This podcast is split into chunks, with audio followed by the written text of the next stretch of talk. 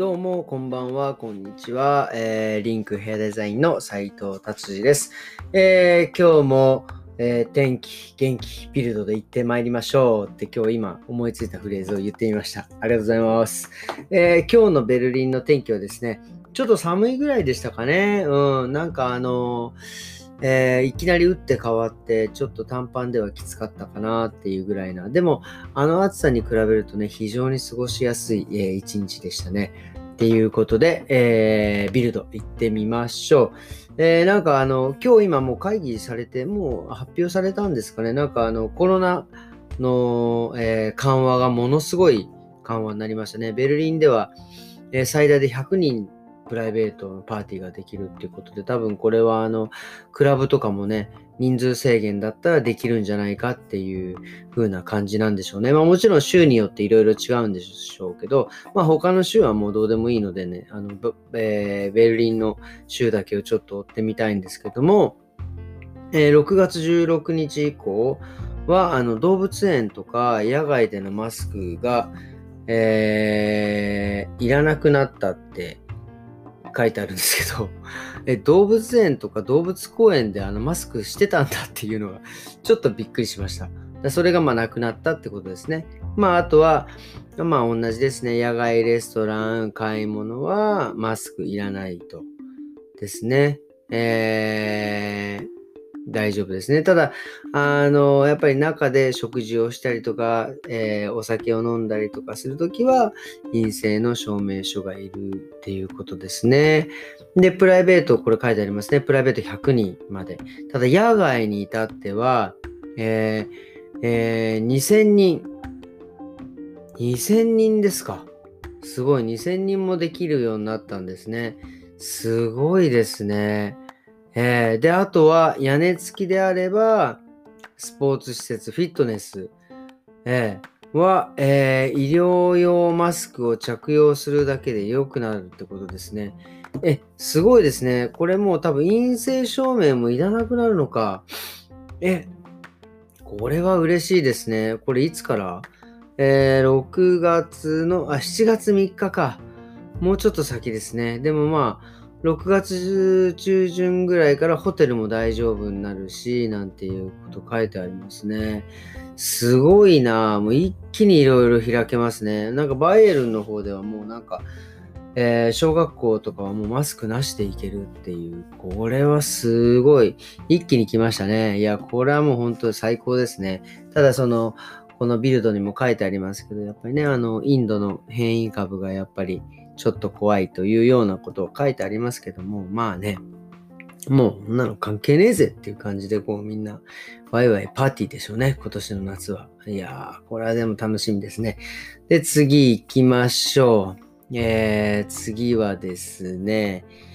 えーとですね、まあなんか、まあね、面白い記事がありました。ありましたよ。これはもうちょっとビルドっぽいやつがもう なんかあの山梨大学っていうのはあるんですかね？山梨国立の大学なんですかね？なんかあの、えー、宇宙でセックスできるかってこれ すごいですね。これもうビルドっぽいですね、タイトルがね。で、これちょっと中を、ちょっと中身というかね、そのどんな記事かっていうのをちょっとクリックしてみるとですね、まあまあまあ、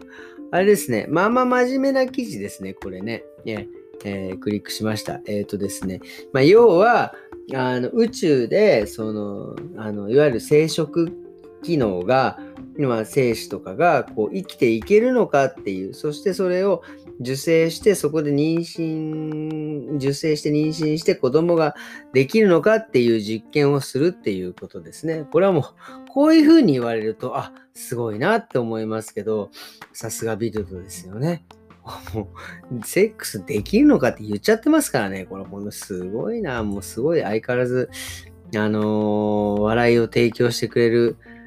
新聞ですね。えで、次は今日、あとは、まあ、サッカーですね。今日はチェコとフィンランドをやるんですかね。で、あとはもうイングランドと、えー、どこですかね。イングランドとどっかですね。っていう感じですかね。まあなんか今日はこんな感じですが、あとあれですね、フィナンツァムとか、